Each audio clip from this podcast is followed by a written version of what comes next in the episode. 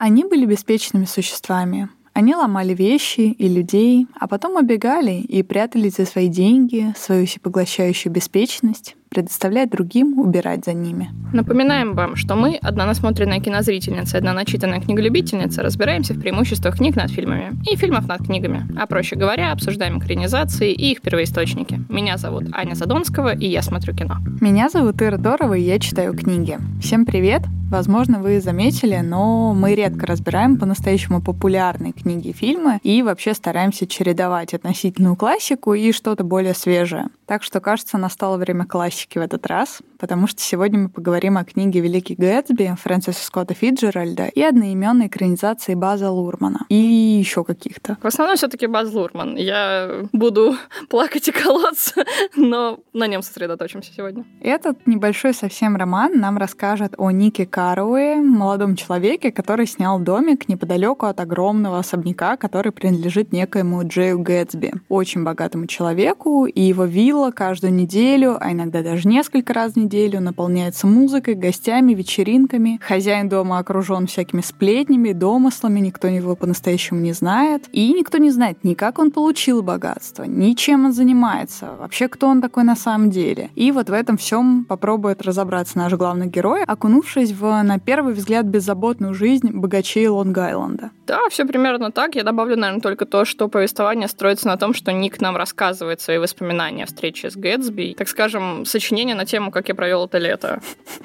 Да, кстати, именно так это ощущается, так как история довольно коротенькая. Там даже не лето, а и того меньше. Как я провел свой отпуск?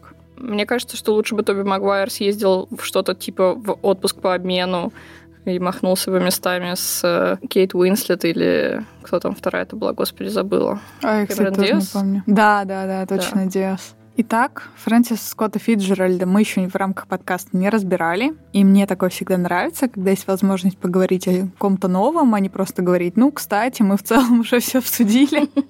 Сходите в другие выпуски, пожалуйста, послушайте там более подробно. Его считают детищем своей эпохи, так называемой эпохи джаза, но на мой взгляд, все-таки он является и представителем поколения, которое нам всем известно под названием «потерянное поколение литературы». Он получил довольно хорошее образование, довольно рано получил литературный успех, женился на самой красивой и довольно богатой девушки во всей Алабаме. Звучит, конечно, знаешь, первый парень на деревне, а самая богатая девушка Алабамы. Смешно. Да. Ну, он получал хорошие деньги за публикацию своих произведений. Но, конечно же, у всего этого была обратная сторона. Это алкоголизм, сопутствующий ему и его жене. Это разочарование в капиталистических американских идеалах и последующая миграция в Европу. Потом разочарование в своем собственном творчестве, детстве, обнаружившаяся шизофрения у его жены и в итоге сердечный приступ в 44 года у самого Фиджеральда. Но, тем не менее, он жизнь прожил очень яркую, очень богатую, был известен довольно своими эпатажными выходками, есть много баек до сих пор, которые передаются о том, как они там с женой пришли голыми в театр, как они катались на крыше такси где-то по одной из центральных э, улиц Нью-Йорка и так далее. И он был известен, конечно, кутежом,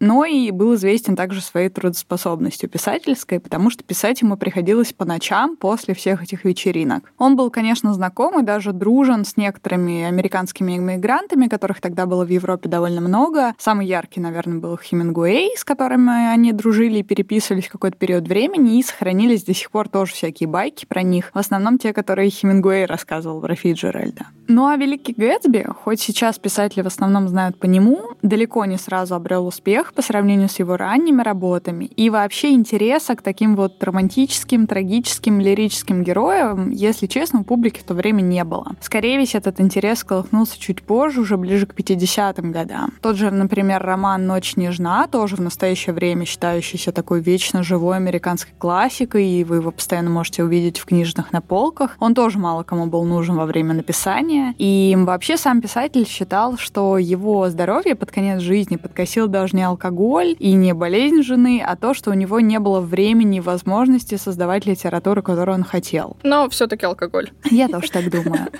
Он был вынужден десятками штамповать короткие рассказы в журналы, которые ему очень щедро платили, чтобы оплачивать свои расходы, так как к роскошной жизни он все равно привык, и обязательств у него было очень много. Поэтому как раз Хемингуэй рассказывал о том, что Чаще всего Фиджеральд писал настоящие рассказы, которые он хотел, а потом он переиначивал их так, чтобы их купили журналы. И якобы они это обсуждали, и Хемингуэй говорил ему, что же ты делаешь, руинишь свой талант писательский. А Фиджеральд ему отвечал, что нет, я же все-таки пишу то, что хочу, но потом для коммерческого успеха, да, я переделываю. Ну да, какая-то сделка с душой, конечно, происходит. Ну, вроде как Фиджеральд сам говорил, что вот это все ему абсолютно разбило сердце, и это как раз его и привело к такому вот печальному довольно концу раннему. В общем-то, его собственная фигура, если почитать его биографию, то она не менее трагическая и печальная, чем фигура как раз Джея Гэтсби, про которого он написал этот роман. И вообще многие события созвучны с его собственной биографией и с общим духом эпохи. И именно поэтому, на мой взгляд, его сейчас и читают, и это до сих пор интересно. И в целом он такой вот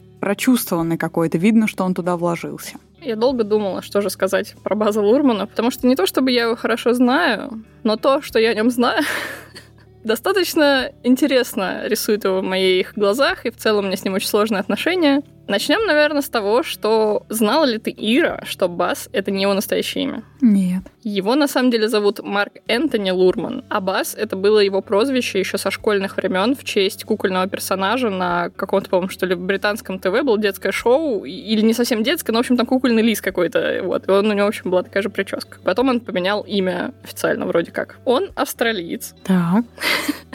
Страшный человек. Что в целом немножечко объясняет мои к нему вопросы. И он изначально шел по пути кинематографии. Он учился в Национальном институте австралийском драматических искусств. После него начал работать в театре. Сам успел и поиграть, и поснимать, и подраматургировать. И, в общем, со всех сторон много чего делал. За что я могу его похвалить? Что он явно приверженец своего дела. Он любит то, что делает, и он всегда знает, чего он хочет. Он наиболее известен своей работой над Мулен Руж, который был номинирован аж на 8 Оскаров, насколько я помню. Выиграл из них две статуэтки. Также требует упоминания Ромео и Джульетта и недавний Элвис, который, конечно, ну, скажем так, у меня с ним не сложилось. Ире вот он понравился. Ну, скорее, да. Я ожидала богемской рапсодии примерно, вот такого уровня. Да, слушай, но с другой стороны, конечно, сказать, что фильм лучше, чем богемская рапсодия, это в целом такой себе комплимент в моих тоже глазах. Ну, тут опять-таки, да, спорный вопрос. Я часто думаю, что нас с тобой за это кинут помидорами, но я от своих слов не откажусь, потому что богемская рапсодия ужасный фильм, Элвис ну, такой себе фильм. В общем, Рокетмен, отлично. Рокетмен восхитительный фильм, да. Меня в Лурмане очень пугает его нарочная искусственность. То есть он специально делает вот эти все очень такие какие-то картинные кадры, которые очень часто мне кажутся не к месту. Он очень любит вот эту какую-то фантазийность, какую-то магию, кокетство, я бы даже, наверное, так это назвала. Я не могу сказать, что это прям плохо он явно полон этих идей, полон этого задора, он четко знает, что он хочет, но это все всегда проходит мимо меня. Я не могу его полюбить. И я еще хочу рассказать, что у него есть жена, которая зовут Кэтрин Мартин, и она художница по костюмам практически на всех его фильмах, и еще на других работах. И вот она, в отличие от мужа, уже обладательница четырех премий Оскар за свою работу. Такая вот семейная пара. Ну, насколько же они, получается, классно сошлись, потому что он снимает именно те работы, где невероятно важен костюмер, и вообще, чтобы передать вот эту всю эпоху и красоту, которую он обычно захватывает в своих фильмах. Действительно, Интересная пара. И Великий Гэтсби, кстати говоря, тоже получил Оскар за костюмы. Так что все по делу, все на месте. Помнишь, когда выходил Великий Гэтсби, ну вот последняя экранизация, прям был бум после этого на эпоху такую. Все корпоративы делали в да. стиле Великий до сих Гэтсби. Пор делают. Да, до сих пор делают. И именно теперь это называется не просто какие-то там, не знаю, ревущие 20-е или еще как-то, а теперь это всегда называется в стиле Великого Гэтсби. Я могу сказать, что я в целом от просмотра в этот раз кайфанула. Я уже смотрела фильм, я знала, что меня ждет, я была готова. Я с огромным удовольствием прислушала весь восхитительный саундтрек. К нему у меня вообще ноль вопросов, наоборот, сплошные аплодисменты. Некоторые композиции раза четыре, по-моему, послушала в разных вариациях. Естественно, я говорю про Florence and the Machine. Но, но Лана Дель Рей и я забыла, кто там Ферги. еще. И Ферги, точно. Вот они, конечно, к ним тоже ноль вопросов. Песня абсолютно на месте. А сам фильм, ну, я расскажу, наверное, уже в спойлер-зоне, но не могу сказать, что я буду его как-то сильно хвалить или ругать. Будем говорить по делу. Я в этот раз тоже знала, что меня ждет. Я книгу уже читала до этого, кажется, сейчас читала второй раз. И, конечно, обладая контекстом, зная, что тогда писатель переживал, а он переживал как раз тот самый вот этот крах американской мечты именно в тот момент, разрушенные свои идеалы переживал, переезд в Европу. И я, конечно же, оценила в этот раз задумку выше, чем когда впервые читала. Это такая морализаторская история, история как воспитание, предостережение даже читателю и поколениям, которые шли за Фиджеральдом, но в принципе, и как трагическая просто история обычной людской подлости и людской наивности, она на самом деле все равно интересна и легко читается. Я думаю, что если вы найдете время почитать у писателя еще, может быть, чуть больше, чем я рассказала, думаю, что это вам тоже понравится еще больше. Поэтому действительно это классика, которая заслуживает прочтения. Она легкая, простая, интересная, довольно увлекательная. Поэтому, да, вот, вот такую вот классику, я думаю, что большинство читателей могут ценить. Ну перед тем, как перейти в спойлер-зону, мы, как обычно, напомним вам, что наш подкаст можете найти на всех доступных площадках. Мне тут недавно сказали, что люди очень долго не знали, что мы есть там на Spotify, например. Конечно же, мы есть, потому что мы есть везде, примерно, где вообще можно выкладывать подкаст. Это и CastBox, если вам так удобнее, и Яндекс, и Apple, и ВКонтакте даже, если хотите слушать там. Пожалуйста, везде подписывайтесь, ставьте нам лайки, звездочки, это нам очень помогает. И не забывайте подписаться подписаться на наш телеграм-канал. Он тоже называется «По мотивам», и все ссылочки есть в описании. Там вы узнаете вовремя о том, что мы выложили выпуск, потому что мы постим там анонсы. И не забывайте, что у нас есть Boosty, если вы нас хотите еще и материально поддержать. Мы там иногда выкладываем разные уникальные штуки, обсуждаем там фильмы, книги, вообще все, что нам интересно. Удивительно, да? То, чего вы здесь да. никогда не найдете. Ну, в общем, подписывайтесь, мы вас очень рады будем видеть везде. А мы, видимо, поехали. Ну, поехали. На кремовом кабриолете. Я бы сказала, все-таки цеплячий больше цвет получился в фильме. Поехали. Поехали. Ну, кстати, сразу про автомобиль. Хочется сказать немножко, каким-то образом у Лурмана получилось снять поездки на вот этих старых-старых машинах очень форсажно я бы так сказала. Они прям там гоняют. У меня ощущение, что у них там спидометры на 300 зашкаливают, потому что там такие резкие повороты, такие опасности. Он нас всегда подогревал к тому, что это потом выстрелит какой-то очень неприятной ситуации на дороге. Очень интересно, да, и то, что подводили к основной теме, к одному из основных поворотов. В принципе, передать дух эпохи, это для нас же сейчас эти старые автомобили угу. кажутся не маневренными, не крутыми, очень медленными. А я думаю, в свое время они вполне себе ощущались как настоящие настоящие такие суперджет мобили какие-то крутые. Слушай, Это интересно. Но Лурман не был бы Лурманом, если бы одновременно с этим еще не было сцены, где ты, наоборот, вообще перестаешь верить в какую-то реальную ситуацию, потому что там есть сцена, где за Гэтсби пытается погнаться полицейский, он ему прям на полном ходу показывает там свою какую-то карточку, он такой, извините, пожалуйста, мистер Гэтсби, хорошего дня. И это все происходит на вот такой же гигантской скорости, и они типа вообще не обращают внимания на дорогу, ни на что. Ну, я не знаю, как вот в фильмах показывают, когда видно, что у них сзади э, этот зеленка, и они просто там общаются, не знаю, что-то делают. У меня было ощущение, что это почему-то что-то Гарри Поттерное даже, вот знаешь?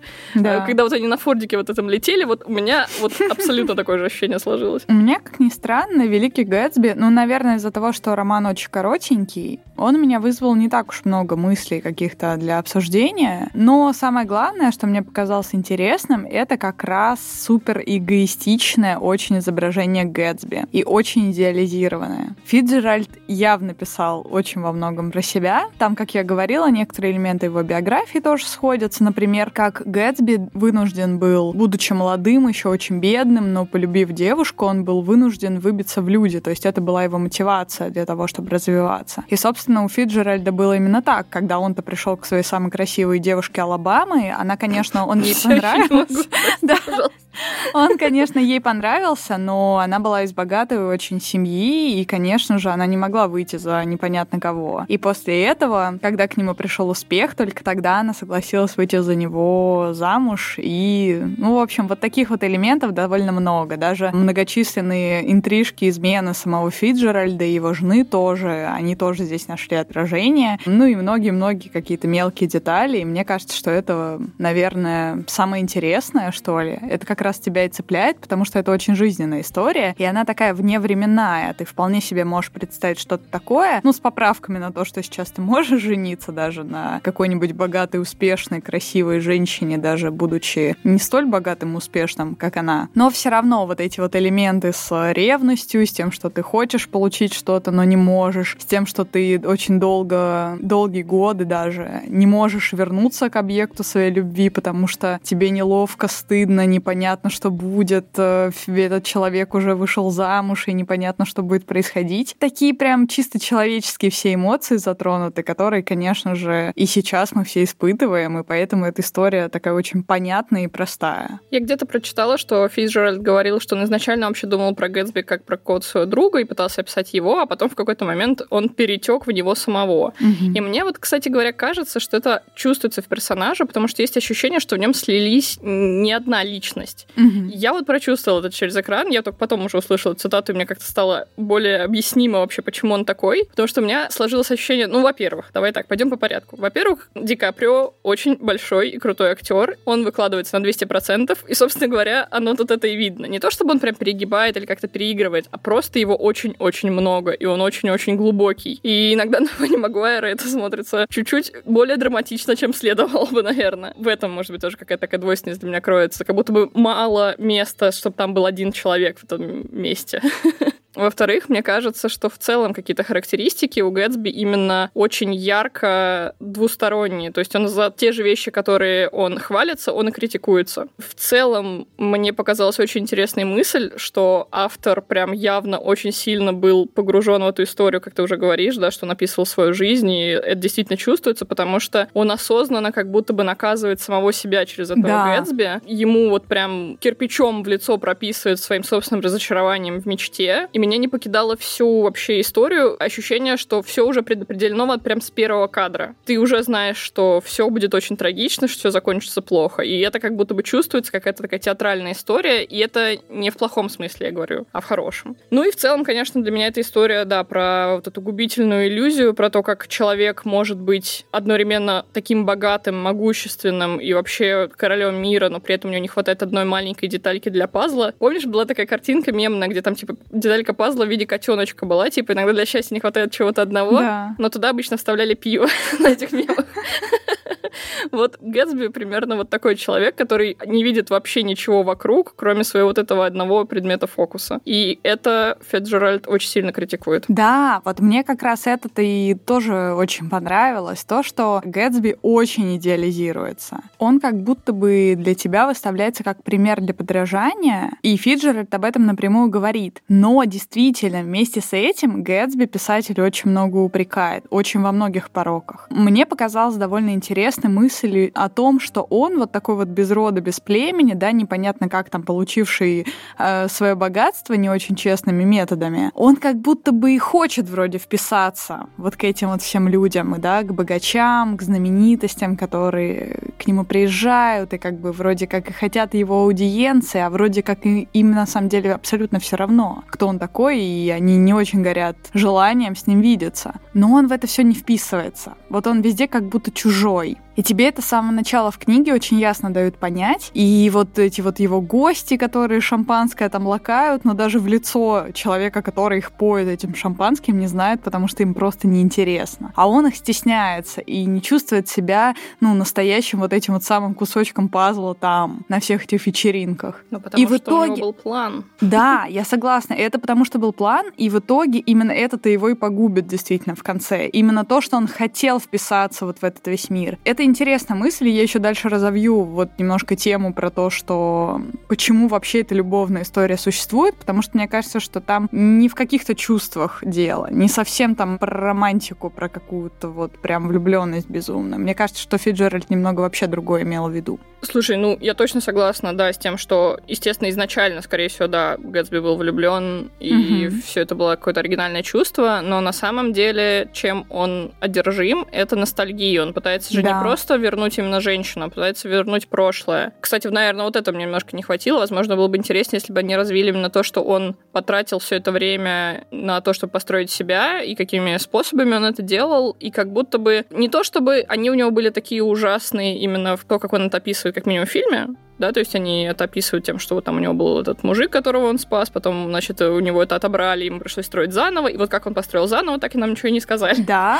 Ну, в смысле, там как бы упоминается, знаешь, вот примерно как флешбэк во флешбеке третьей собаки с краю, которая там где-то спит. В общем, мне немножко, наверное, этого не хватило, и мне кажется, что вот эта идея, что он хочет вернуть Дейзи просто как символ своего прошлого, вот это красивая очень метафора, я ее поняла, но как будто бы раскрытия мне не хватило этого. Здесь я с тобой прям согласна на сто процентов, потому что действительно, почему я сказала, что это, как по мне, роман предостережения? Потому что Гэтсби, без сомнения, ждала очень бесславная смерть. Вот этот весь очень грустный финал, да, где ни один человек, кроме его собственного отца, не пришел даже на похороны. Ну и нашего главного героя, рассказчика, естественно. Абсолютно испорченная репутация, и все вот из-за этой вот как раз молодой ностальгичной влюбленности, довольно глупой. И здесь вот это меня заставило задуматься о том, а есть ли вообще вот это благородство в том, что Гэтсби взял это убийство на себя, да, и вину вот во имя вот этой любви. И была ли действительно там любовь, или все-таки Гэтсби был ослеплен просто вот этой ностальгией и лоском, и богатством своей э, возлюбленной. Я вообще в конце уже не была уверена, достоин ли Гэтсби тех слов, которые ему там прокричит наш главный герой, когда его увидит в последний раз, о том, что вот Гэтсби, вы достойнейший человек, которого я знаю здесь, и в принципе знал когда-либо. Не уверена, потому что я уже в конце сомневалась, а хочет ли Гэтсби даже и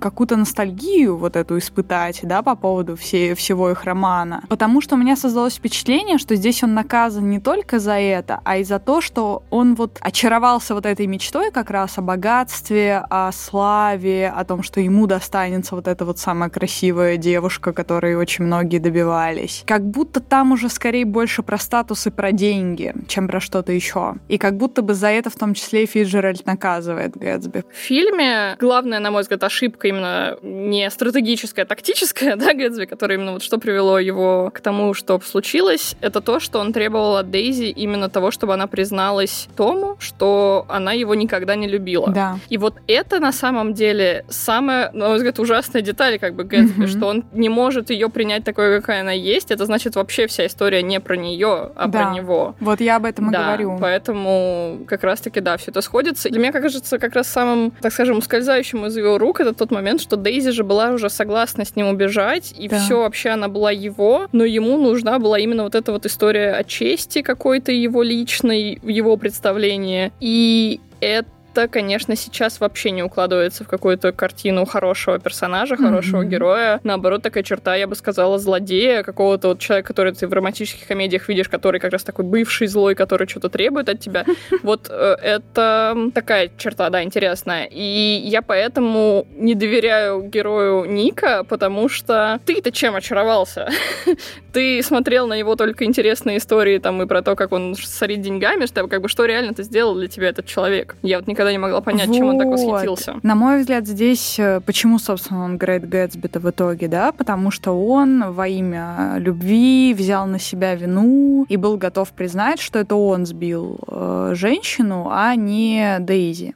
А хорошо ли это? Ну, слушай, давай так, конкретно это событие, не то чтобы, конечно, прям это очень морально хорошо, но я могу это хотя бы хоть как-то понять, что да, Конечно. ты пытаешься взять на себя чужую вину, но это как будто бы немножко уже поздно, то есть он уже даже, когда вот эта история переломная пройдена, да, когда у них состоялся этот разговор с Томом, все все вроде поняли, Дейзи выбегает, он бежит за ней, то есть все, на самом деле она уже потеряна для него, она уже испугалась Да. его, она уже от него убежала, и он все еще до сих пор продолжает закидывать ее чем-то, то есть он даже в последний момент он не может отступиться. И как Да. бы в этом как раз-таки тоже его главное, ну ладно, я уже сказала, что главная его проблема была другая, но в общем вторая главная проблема, что он не понимает слова нет. Вообще никак, вот в лоб, никак. Ему вот сколько бы раз я не сказал нет, он никогда бы это не понял. Для меня это, знаешь, что символизирует вообще вот такие персонажи, особенно когда они в жизни встречаются. Ну, в любом случае, да, и в каждом из нас есть какие-то такие черты тоже в том числе, и такие проявления. В том, что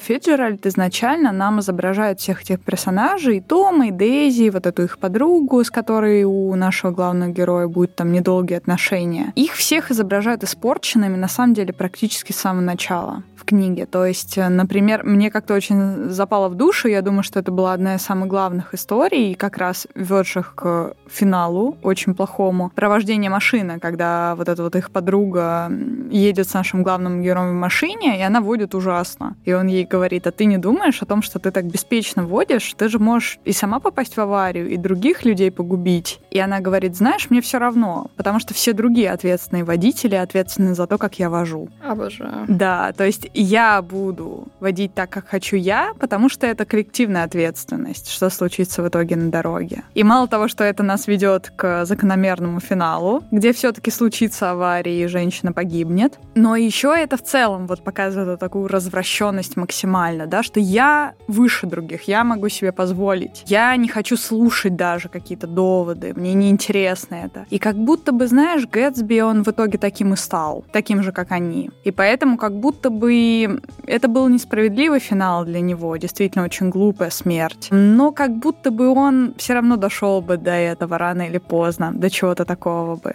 Вот чисто из-за этой своей богатой разгульной жизни, мне почему-то кажется, что Фиджеральд именно в этом плане нас предостерегает. Именно то, что э, люди, выросшие в определенном круге, да, богатом, знаменитом, из вот этих вот хороших семей, которые получили хорошее образование, потом хорошие работы, и они как бы накапливают это состояние, и это все их развращает. Ну, вот это самая, опять же, американская капиталистическая такая мечта, которую Фиджеральд здесь осуждает. У меня тут сразу несколько добавлений к твоей истории, уже не знаю, как их последовательно говорить или нет. Я сначала хотела сказать о том, что в фильме, чтобы показать, что Том плохой, они не просто как бы показывают историю, что он там изменяет жене, да, там, или mm-hmm. то, что он тоже он такой весь из себя тоже эгоистичный чувак, не знаю, как по-другому сказать. Они еще добавляют то, что он расист. Я вот не знаю, были ли такие прямые фразы в да. книге? Да? да. Ну ладно. А то просто у меня было ощущение, что это добавлено именно, знаешь, с порога. Он просто буквально вторая или третья фраза, которую он говорит, это про своих слуг, по-моему, он говорил. Это прям про них конкретно или про кого-то еще. Но, слушай, не помню, смысл в том, что ему дают российские фразы. Есть ощущение, что это, ну вот слишком просто вот спасите котенка, как говорится, тупо шаг, чтобы показать, какой он плохой. И вот это, кстати, на мой взгляд, упущение, что ему не дали еще и хороших качеств. Да. Потому что как раз-таки, почему Дейзи не может сказать то, чего от нее требует Гэтсби, именно потому что на самом деле у них были хорошие времена. И mm-hmm. это, к сожалению, преподносится только в рамках вот того самого страшного у них э, диалога, который произошел в отеле перед тем, как как раз-таки она уже поехала совершать свои преступления. И как раз-таки это просто тебе произносится, а помнишь, вот у нас там-то было хорошо? И она такая, ну да, помню, было классно. И вот мне не хватило вот этого какого-то ощущения, что действительно у них были какие-то хорошие отношения, потому что во всем остальном он абсолютно такой же собственник, как Гэтсби, и это не так интересно. Да, я согласна, и на мой взгляд, это, к сожалению, все перетекло именно из книги. В книге Том тоже довольно картонный, он тоже наделен вот этими российскими чертами, но тут скорее, знаешь, как будто бы, скажем так, некоторый элемент горя от ума. Он читает все эти книги, но немножко не те, угу. которые, возможно, следовало бы, и, соответственно, из них делает определенные выводы. И он изначально начинает, да, действительно разговор с нашим главным героем, когда его встречает, вот они долго не виделись, они дружили, и он начинает с того, что вот знаешь, я вот тут вот прочитал про такую теорию, угу. Что там белая раса вымирает, и нам угу. надо с этим что-то делать. И это, знаешь, подается именно вот в таком вот ключе, знаешь, вот как есть доброжелательный сексизм, а есть вот доброжелательный расизм. Как бы я вроде не расист, но угу. и это так как-то тоже жизненно, потому что именно так люди Это обычно да. себя ведут. Они не ведут себя так, что типа я хочу истребить там всех цветных и черных и так далее. Нет, они ведут себя именно так, что как бы я вроде-то ничего плохого не желаю, но вот знаете, есть вот тут одна теория или одно мнение. Это мне показалось довольно интересным, то, как он изображен. Но на самом деле, действительно, эти все элементы и то, что Дейзи в итоге выбирает своего мужа, как по мне, здесь как раз главный интересный момент в том, что она выбирает выбирает его не потому, что она его любит, а потому что он из ее круга. Угу. И он может это все понять, он понимает, что произошло, он может ее простить за это все. И она его, соответственно, я думаю, прощает за эти измены в финале. И просто вот они вот как два сапога пара настолько, что никакой Гэтсби там вообще даже близко не стоял. И как будто вообще, вот знаешь, мне все эти персонажи напомнили, вот, как будто они какие-то слаймы, знаешь, такие жидкие. Они просто всю жизнь живут так, как им удобно, они могут адаптироваться к чему угодно, и они как будто в итоге реально неприкасаемые благодаря своим деньгам, там, связям, своему статусу и так далее. И, конечно, ну, блин, не хочется для них хорошего финала, к сожалению. А у них-то как раз все будет замечательно, я уверена. Ну вот не знаю, мне вот, да, немножко, наверное, не хватило какой-то вот еще пары деталей в их характерах, чтобы mm-hmm. им прям них либо поверить, либо как-то им посочувствовать хоть в какой-то мере, либо хоть как-то вообще проникнуться. Единственная вот проблема для меня, что единственный герой, которому вообще интересно, про которого думать, это Гэтсби. Мне даже про Ника не хочется, честно говоря, думать, хотя он, по сути, такая антитеза Гэтсби, потому что он как раз-таки не прогибается под весь этот мир, остается да. собой, и он там в дальнейшем наверняка будет очень хорошим человеком, когда переживает там все свои вот эти вот э, чувства потери. Но это, конечно, интересно. Я тут, знаешь, о чем хотела поговорить? О том, что вот мы с тобой разбираем экранизации, да? Это как бы наш с тобой э, хлеб. Ну, не то чтобы сильно хлеб, конечно, ну, но хобби. Хобби, да. Хлебби.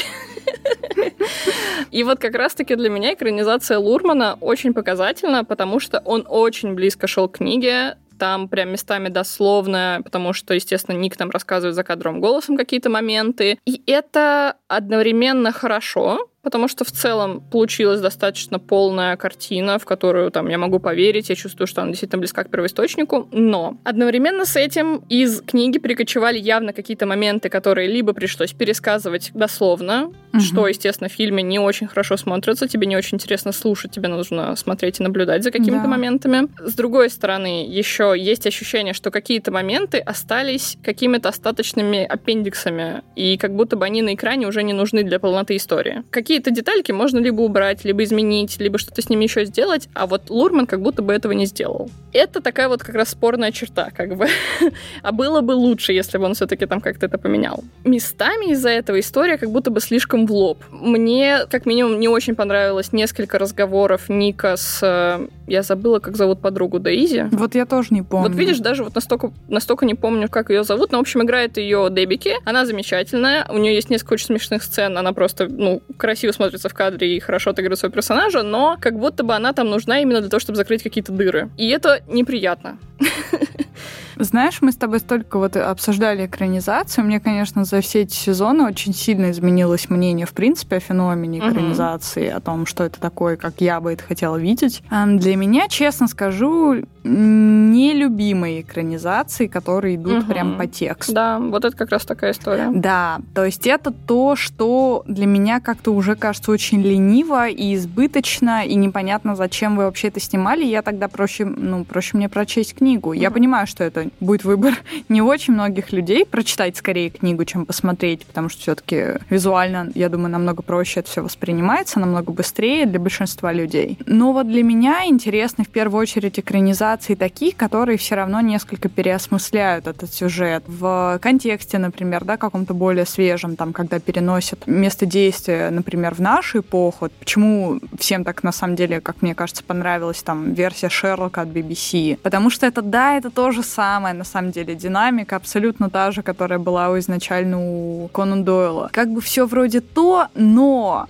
вот этот вот перенос, да, перенос дал столько интересных визуальных решений, столько разгадок каких-то тоже. То, что, типа, Шерлок как бы в цифровой эре, он все этим, всем этим очень успешно пользуется. И это, блин, интересно, классно смотреть. Ну и так многие-многие экранизации, да, даже те же «Призраки дома на холме», с которых мы вообще подкасты начали, это же не экранизация даже в полном смысле слова, это что-то вообще другое, переосмысленное абсолютно. Но, тем не менее, когда ты узнаешь в этом всем переосмысленном отсылки на оригинал, да, какие-то там мысли, которые были заложены в оригинале. И ты понимаешь, что нет, эта история это та же. Но просто вот автор ее настолько через себя пропустил, угу. что получилось нечто другое. А вот экранизации, которые, да, просто вот побуквенные, я раньше тоже считала, что это хорошо. Ну вот я хотела пыталась сказать своей э, речью предыдущей, что это и хорошо, и плохо, потому mm что от этого как раз решения возникло много действительно хороших решений, которые пришли в эту экранизацию. Потому что, например, по сравнению с экранизацией 40, по-моему, то ли 6 года, то ли 49 к сожалению, не помню, в ней они убрали вот это повествование, которое закадрово происходит, что это нам Ник рассказывает историю. То есть mm там это в моменте все происходит. И из-за этого исчез какой-то вот флер вот этой истории, какого-то, знаешь, нет вот этой какой-то накуренности в воздухе, как будто бы, вот, не знаю, ощущение такое. Вот. И в итоге, когда Лурман это вернул,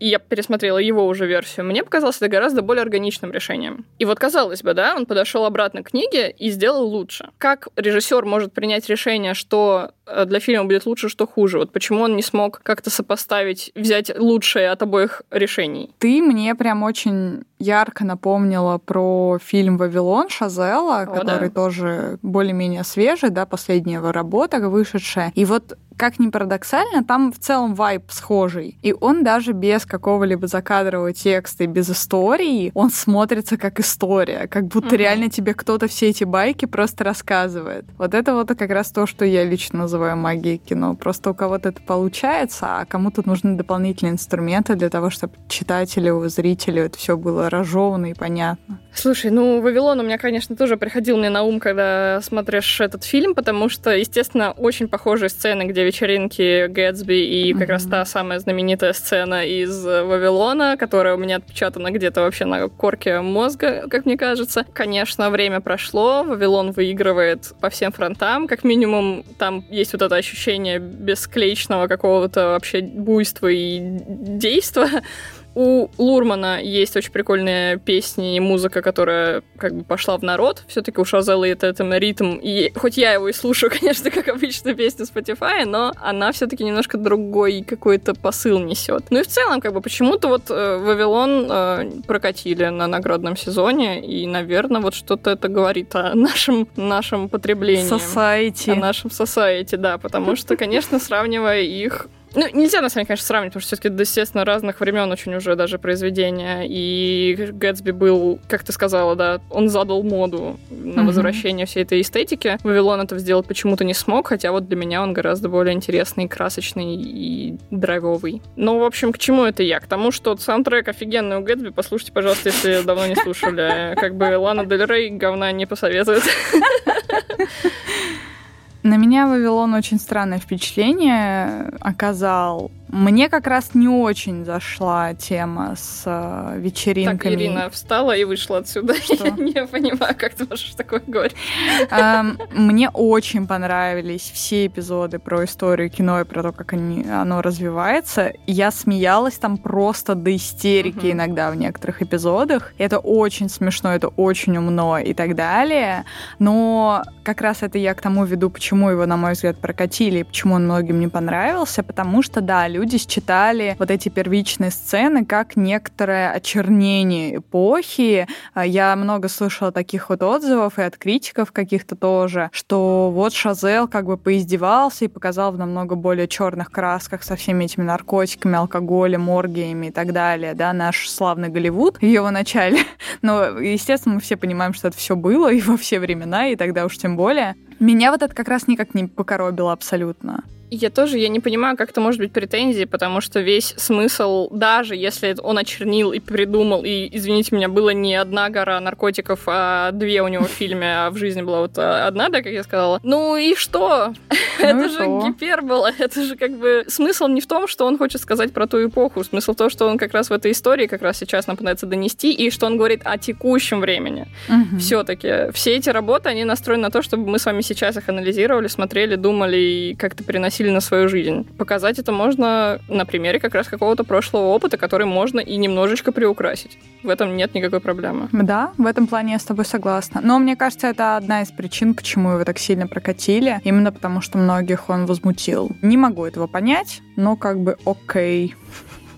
За что хочется похвалить фильм? Э, за некоторые сцены отдельные. Вот они мне очень нравятся, как такие вот явно они были, так скажем, центральными ядрами, которые придумались изначально как-то, наверное, потом отрабатывались, и уже их потом придумали, как связать между собой. И это, конечно же, вот эта сцена с вечеринкой и открывающая сцена, где... Ну, не открывающая, еще же я вру. Вот эта сцена, где Ник первый раз приходит в имение Гэтсби, и он его пытается найти и спрашивает у каждого вообще, знаете ли вы, кто такой Гэтсби, и каждый ему отвечает какую-то свою легенду, потому что он даже никогда его не видел вообще в да. глаза. Один говорит, что он там убил Кайзера, другой говорит, что он племянник Кайзера, еще что-то. В общем, это напомнило какую-то такую историю про волшебника изумрудного города, угу. который каждому из героев являлся каким-то своим собственным страхом. Ну, не страхом, ладно, в общем, своим образом. Это такая какая-то общая тоже большая история, такое приятное было впечатление. Лурман сделал классно то, что Гэтсби как будто бы незримо присутствует рядом с Ником, пока он его ищет. То есть там нам перстень мелькнул, тут перстень мелькнул, тут кажется, что непонятно вообще, кто там мимо прошел, а это был уже он. И в этом есть вот эта какая-то магия, которую Лурман иногда очень хорошо доносит. И, естественно, самый главный этот мемный кадр, когда он поворачивается с бокалом шампанского и говорит, что он Гэтсби, это, конечно, классика. Это будет долго в кадрах, в мемах. Это наследие. Это очень крутая сцена. Но в этом-то как раз, как по мне, и сила Лурмана. Да. Он такой, знаешь, как клипмейкер в хорошем Да. смысле. Он может снять так, что ты запомнишь даже все эпизоды из Элвиса, которые тоже замемились. Они такие глупые, но они, блин, запоминаются. Ты все равно даже пусть, да, может быть, ты будешь над ними подшучивать, но ты, блин, запомнишь это, вот эти все пихания микрофона в рот и все прочее, но это очень смешно. Боже, я так хочу посмотреть Присциллу, Ира. Я где-то недавно видела мем, где, по-моему, кто-то из знаменитостей, в общем, друг друга откуда-то выводил кругом папарацци, а, естественно, кто-то из знаменитостей там в таком не очень хорошем виде, в общем, то ли плачет, то ли в каком-то там опьянении находится. И подпись была, что это Лурман покидает показ Присциллы. Мне очень хочется посмотреть на другую версию этой истории. Но давай сегодня не об этом все-таки.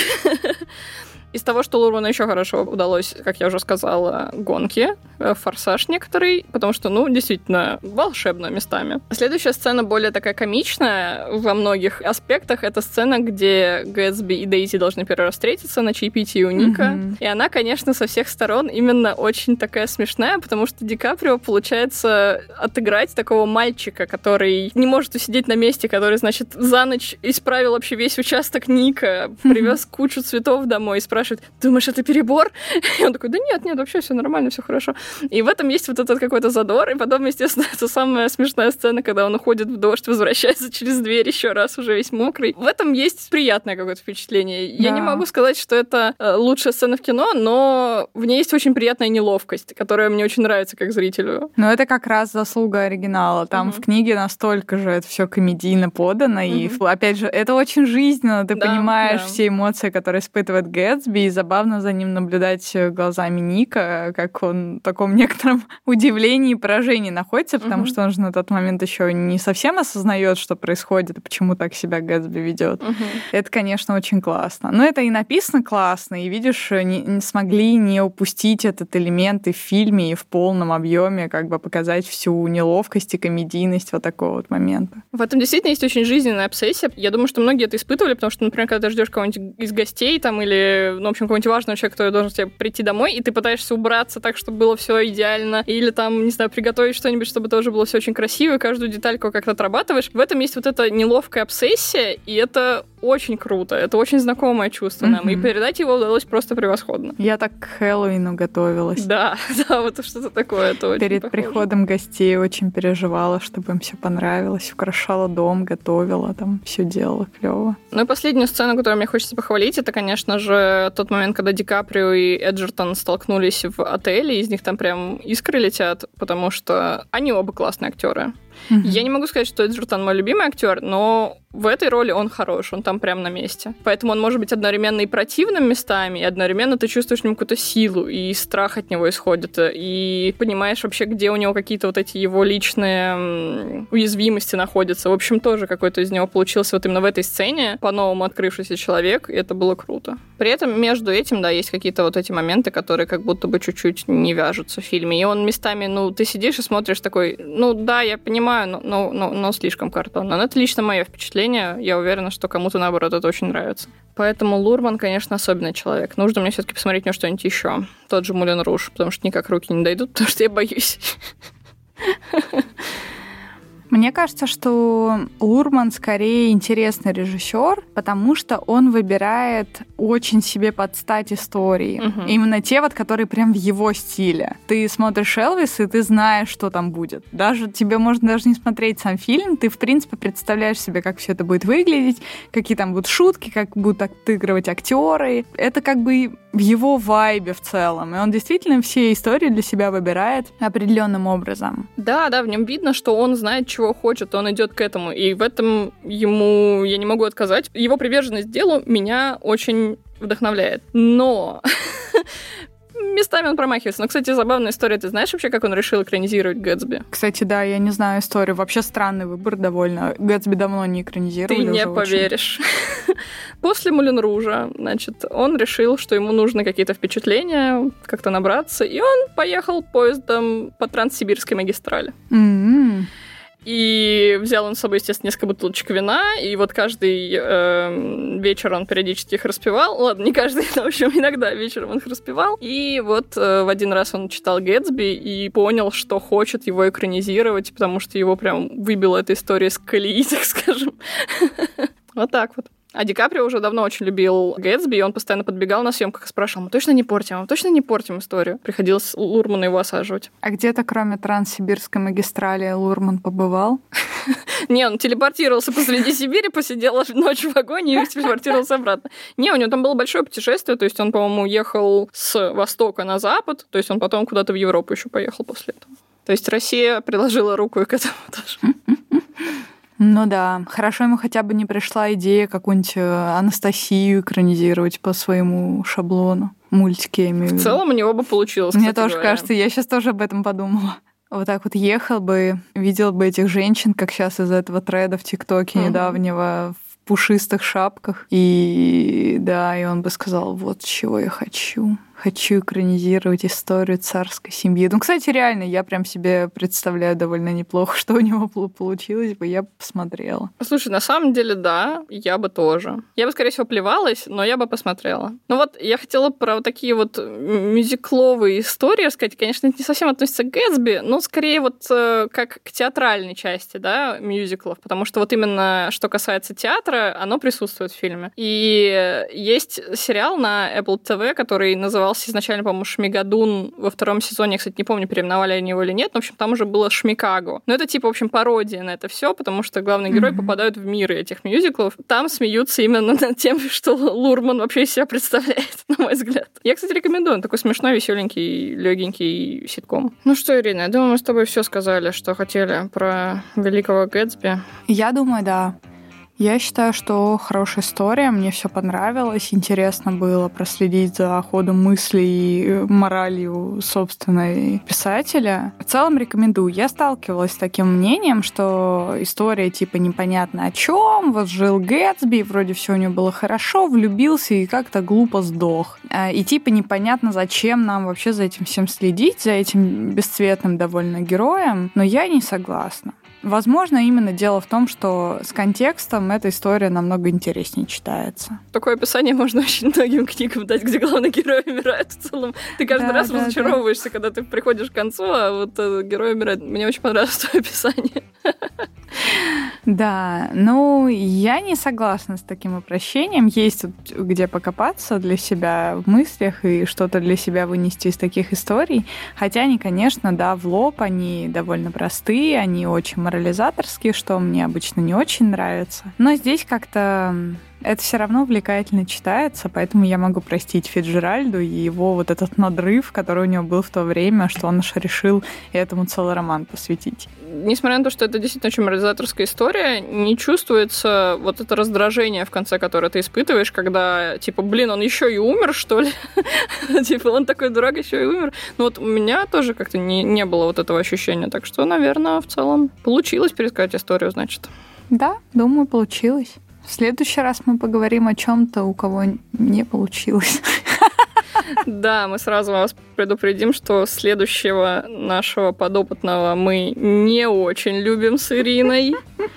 Есть за что похвалить, но в большей степени будем ругать. И если вы еще не поняли по нашему описанию, нет, это не богемская рапсодия. Это первому игроку приготовиться. И книга сильно захваленная и очень сильно поруганная многими. И фильм в целом вроде неплохо принятый, но для меня это была прям очень плохая экранизация. На этой ноте напомню вам, что мы здесь рассказываем свое личное мнение, никого не призываем ему слепо следовать. Посмотрите фильм сами, подготовьтесь к нашей следующей главе, может быть, вы будете с нами мысленно спорить. Мы только за. Напомню вам, что наш подкаст вы можете найти на всех доступных площадках. Это Яндекс Музыка, Apple Podcast, ВКонтакте, Castbox, где угодно. Даже, мне кажется, все еще на Сберзвуке мы появляемся, и на всяких литресах, возможно. Не помню, не все проверяла, но должны быть. Если нас где-то нет, можете попробовать написать, если вам очень нужно. Мы попробуем решить вашу проблему. Ставьте нам, пожалуйста, лайки, ставьте нам звездочки, оставляйте комментарии, отзывы. Это помогает нам очень сильно. Как минимум тем, что нам становится приятно. Также искренне рекомендуем вам подписаться на наш телеграм-канал. Мы там делаем анонсы выпусков и иногда скидываем всякие смешнявочки. Настоятельно рекомендуем вам подписаться на наш Boosty, где вы можете нам немножечко сказать материальное спасибо. Это очень приятно нам всегда. Мы там иногда выкладываем всякие тоже классные штуки дополнительные, которые вы больше нигде не найдете. Они в работе, если вы давно ничего нового не видели. И на этом все. Спасибо вам огромное за прослушивание. До скорых встреч. Всем спасибо. Пока.